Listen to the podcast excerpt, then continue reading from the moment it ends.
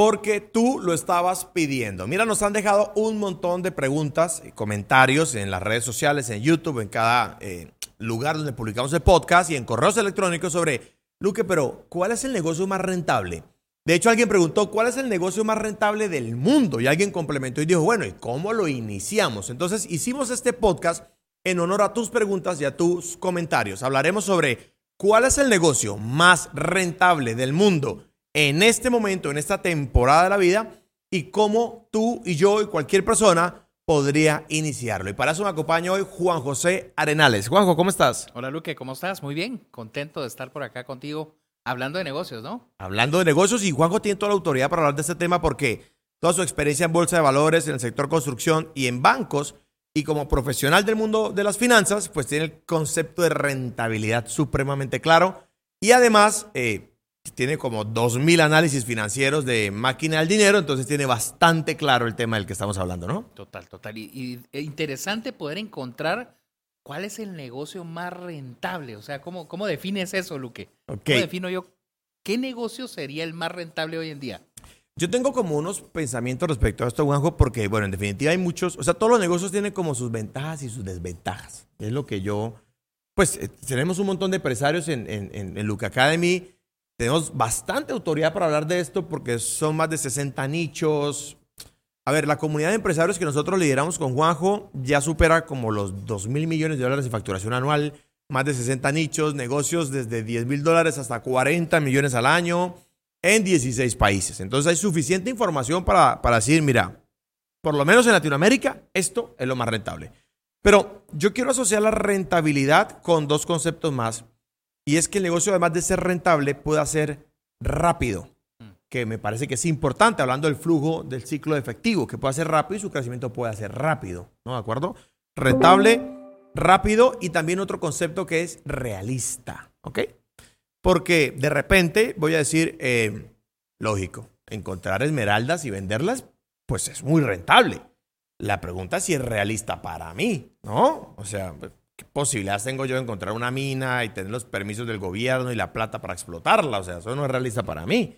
¿De acuerdo? Hay negocios rápidos, hay cosas que se venden muy rápido también en el mercado, pero no son tan rentables. Entonces yo quisiera tener como una asociación de rentabilidad, rapidez y realismo, algo que yo pueda iniciar con, que no me toque ahorrar tres vidas para iniciar el negocio o endeudarme a mí y a mis cinco generaciones siguientes para empezarlo. Algo que yo pueda empezar y que sea muy rentable. Entonces, si quieres más bien, te devuelvo a ti la, pregunta. Por, por definición, ¿qué es rentabilidad? Rentabilidad, al final de cuentas, es lo que yo me puedo pagar a mí mismo. Lo que me queda después de que el negocio generó gastos, todo eso, y generó rentabilidad. Pero para que algo sea rentable, primero tiene que ser más que lo que la inflación me está quitando, porque cada vez eh, cuestan más las cosas, ¿no? La gente nunca ve eso, y eso me lo enseñaste tú, ¿no? Ah, es que este, mi negocio tiene una rentabilidad anual del 10% y la inflación es el 11% híjole, no, no estoy ganando nada, estoy perdiendo. Perdió un 1%. claro. Claro, cada año está perdiendo, debería ser mayor. Pero tú que has estado muy al frente, eh, para que tú nos des esa introducción y luego yo pongo el tema de cuál es el negocio, ¿qué rentabilidad es? Honestamente, tú has visto, por ejemplo, en estudiantes de nuestros cursos de, empresarios, así que tengas fresquita. Tú conoces la rentabilidad de, de la mayoría de negocios en Latinoamérica. Sí, por ejemplo, sector construcción, el sector de bienes raíces anda por ahí alrededor del 10, 12% más o menos una rentabilidad neta promedio ahí para ese tipo de negocios. Que es buena. es, buena, es una buena rentabilidad porque al final de cuentas, como te decía, está arriba de la inflación, me está dejando algo de plata, está generando negocio, pues hay gente que está trabajando ahí, pues es bueno, ¿no? Pero hay, hay otros sectores, por ejemplo, el sector de, el retail.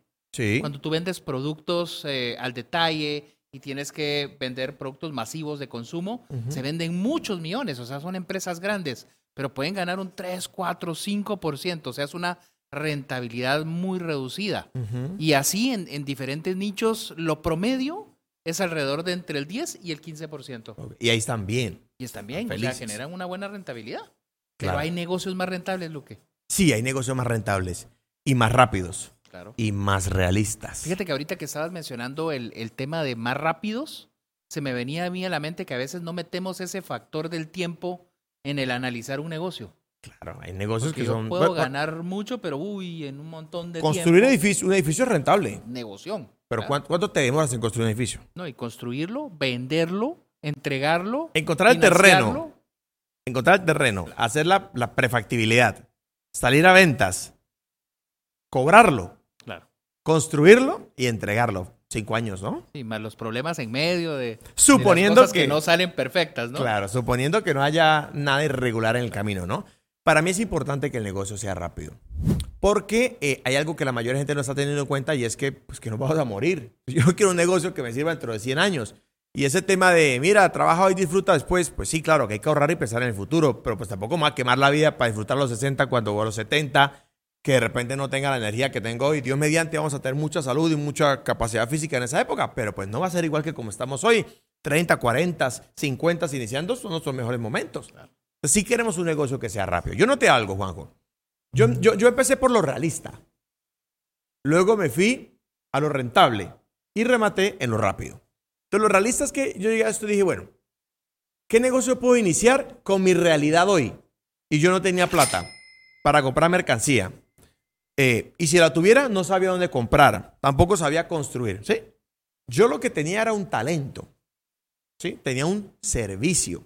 Entonces, los servicios, la prestación de servicios, es súper realista. Porque no te requiere mercancía, no se te agota el recurso, no, no, no se te llena de moho, ¿verdad? No, no se está perdiendo. Por último, está ahí, eso es muy realista. Puedes prestar servicios con un computador. Yo recuerdo que saqué un crédito y me compré un computador y una cámara fotográfica. Wow. Porque me había graduado de la universidad y yo sabía prestar un servicio.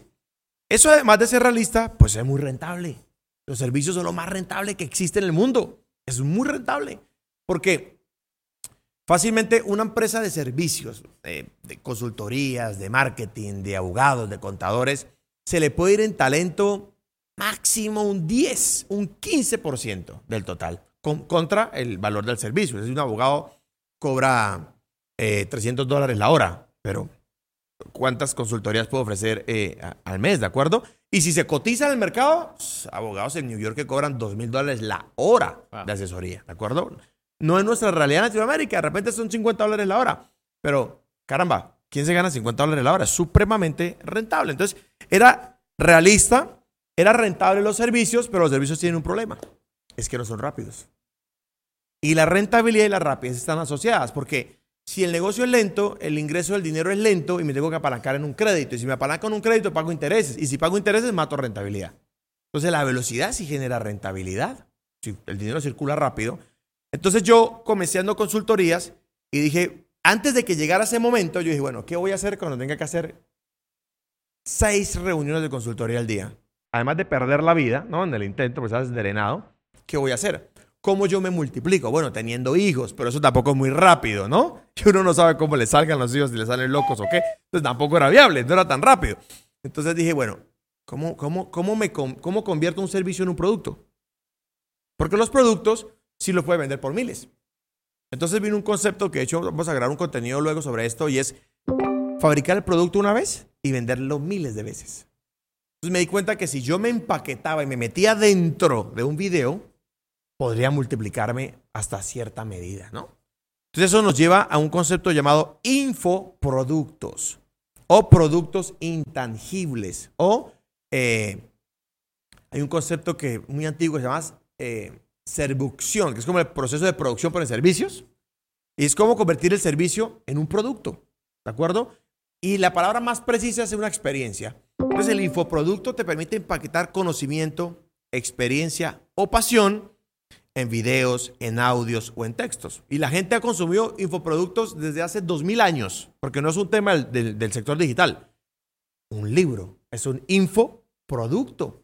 Es una persona, qué sé yo, Platón, con unos conceptos escritos en un libro que fabricó una vez, escribió el libro una vez. En la época Platón no se vendían libros, pero entiendes el concepto, y se multiplicó, ¿verdad? Y cuando Gutenberg cogió la imprenta china que ya existía y la convirtió en tipos móviles para imprimir la Biblia, que fue el primer libro que se imprimió en tipos móviles y se esparció por toda la tierra, empezó la, época de, sabemos, del oscurantismo, ¿verdad? Cuando se empieza a reproducir este libro maravilloso, es un infoproducto. Pues toman información una vez y, y convertirla en un producto que se pueda multiplicar. Cualquier conocimiento, cualquier pasión, cualquier experiencia se puede convertir en un infoproducto. Hoy tenemos gente de más de 70 nichos vendiendo infoproductos. Hoy me encontré uno que eh, es una clase, te, te enseñan cómo triunfar en el mundo de la música. los que les gusta el reggaetón, ser DJs, cantar, tocar un instrumento, saben que triunfar es difícil. Y hay gente que ya ha triunfado, que son grandes managers de grandes artistas, que cogieron su conocimiento, lo empaquetaron un producto y te venden un, un producto educativo de cómo triunfar en la música. Entonces, si tú me preguntas a mí el negocio más rentable del mundo hoy, se llama el negocio del conocimiento. Vender lo que sabes como conocimiento teórico, pero mejor como conocimiento práctico, el know-how, la experiencia, la pasión. Y, y, y, se vale, de hecho hablaba estos días, Juanjo, perdona que me, me tomé el micrófono, hablaba hace tres días en el cumpleaños de, de, de, de Julieta con un primo mío y, y decíamos, mira, y, cuando te metes en este mundo hay que vender eh, desde tu verdad, desde tu pasión. No, hay que, no es que lo que más se venda. No, no. Mira, hay cursos de cómo preparar las mejores hamburguesas. Muy profesionales, no como las hamburguesas que tú y yo hacemos. Unas hamburguesas, unas carnes bien preparadas. Y a la gente que nos apasiona las parrilladas, pues es fantástico. Se vende por montones. Curso para ser experto en café. Son pasiones. ¿Qué título hay de eso? ¿Qué universidad te certifica como experto en café? ¿De acuerdo? Es una pasión. Pero también experiencia. Tu experiencia en, inversión en, bolsa de valores. ¿De acuerdo? Tú, estás, tú eres un experto en bolsa, tienes tu dinero ahí. Tienes tu dinero ahí. Eso cuenta más que cualquier título universitario. Experiencia. O conocimiento. Voy contigo también, de tu carrera profesional. Lo puedes empaquetar. Y no solo la carrera profesional, el liderazgo. Años de trabajar con líderes globales potentes como Cas Luna, el aprendizaje que tienes de liderazgo, la experiencia con tus propios hijos. Ese conocimiento es muy valioso. ¿Por qué? La rentabilidad neta, ¿sí? Después de impuestos, eso es un término financiero. Uh -huh. eh, El evita. evita. Siempre lo he pronunciado mal. Y aquí resuélveme en el podcast. ¿Cómo es la pronunciación? Evita. Evita. Uh -huh. ¿Sí? Tiene como una T ahí atravesada. Evita. Una T de A, correcto. Sí. Es del 37.5% el neto anual. Maravilloso. Pagas talento. En realidad te gastas el dinero en publicidad en redes sociales. Y eso talento y te queda un buen margen. ¿De acuerdo? Ahora, lo inteligente es pues hacer inversiones con esto, ¿no? Pues, entonces, ay, voy a vivir de como reggaetonero. No, pues hay que ser prudentes y sabios.